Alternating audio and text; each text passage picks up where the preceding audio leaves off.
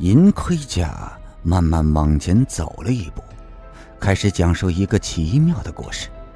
老人是听着听着，不由得大惊失色。事情发生在幕府晚期的庆应年间。一天，江户幕府首屈一指的御用商人一贺屋传右卫门，一身外出旅游的装束，带着几名伙计离开了家。这一去三个月没有回来。这期间。他在哪里，在干什么？无人知晓。终于有一天，传右卫门像乞丐似的回来了，和他一起去旅行的伙计不知道为什么，一个也没有回来。这件事情发生后，一鹤屋迅速衰败，他变卖了家宅，住进了简陋的大杂院，断绝了和同行的交往。悄无声息的从这个世界上消失了。可是，几个好事的人没有放过这个可疑的情况，因为伊贺屋是日本首屈一指的精明人，他害怕在维新的混乱中有人趁火打劫他的财产，悄悄把积攒下来的金银财宝藏了起来。他住在大杂院里，等待时局的变化。为了保守秘密，传右卫门可能把带去埋葬金银财宝的伙计们全都杀害了。这样的传言不仅在当时私下流传，而且有一个名叫斋藤银叶的人还把它写进了自己的日记里。日记的内容甚至还登载到了维新资料的书籍中。那么。伊贺屋传右卫门的子孙有没有挖掘出这些秘密的金银财宝呢？没有。不久，传右卫门就生病去世了，但他留下了写有金银财宝埋藏地点的秘密文书。可是，由于秘密文书上的文字描写的过于保密，和密码差不多，他的子孙们是难以破解。当然，曾经进行过多次的挖掘，但都无功而返。住在你家的那个星野清五郎，就是伊贺屋传右卫门的子孙，而且他还带有那个秘密文书。你这个不放过任何发财机会的人，怎么可能不知道呢？更何况你还是伊贺屋的亲戚，是星野的表哥。你趁星野沦落之时，装着很关心他，把他和他的女儿接到你的家中居住，同时用了差不多一年的时间和星野一起潜心破译那个秘密文书。怎么样，我有没有说错的地方啊？仁藤老人面无人色，浑身颤抖。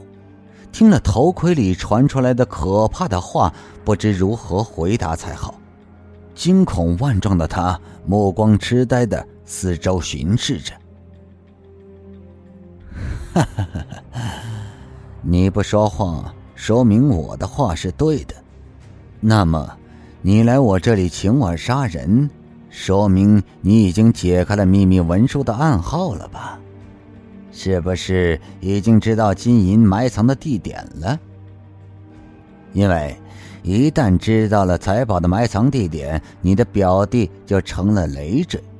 两个人平分财宝，不如自己独吞，这是人之常情。那只有让星野从这个世界上消失掉。你特意跑到我这里来，就是为了这个吧？啊？哈哈哈哈哈！你是不是很吃惊啊？这下子你知道我是什么样的人了吧？我有一百只眼和一百双手脚，我用这一百只眼巡视着世界上所有的邪门歪道。喂，老家伙，你怎么不说话了？仁堂老人心里发抖。他做梦也没有想到，对方知道的如此清楚。他后悔不该轻率的来到这个地方请他杀人，可是事已至此，又不能逃跑。不，是我错了，我不好。老人突然跪在地上哀求说：“既然您什么都知道了，我也就不嚷嚷了。的确如您所讲的那样。”我想让星爷从这个世界上消失掉，无论多少报酬，我都给您。您能接受我的请求吗？嗯，是吗？果然如此。那么好吧，我接受了。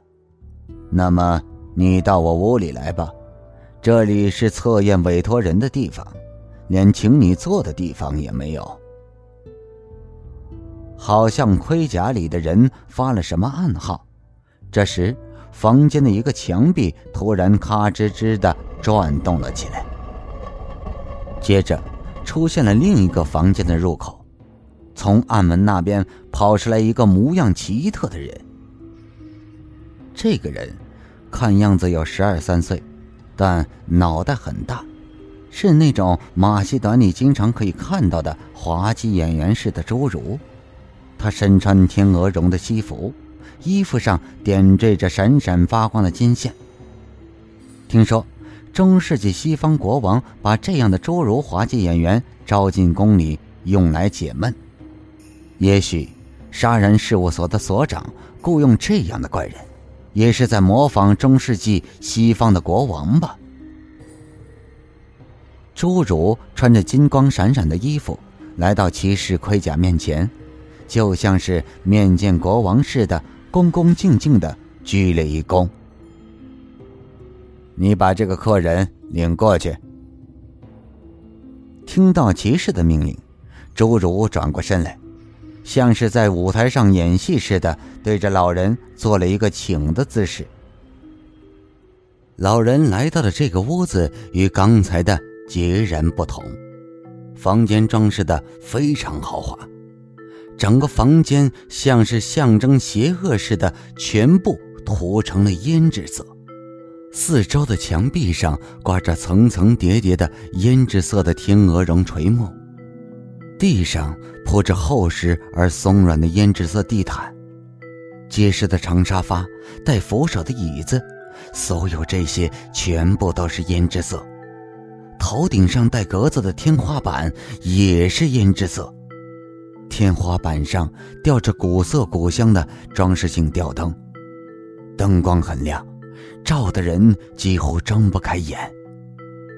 侏儒用像小孩子似的声音说：“请坐。”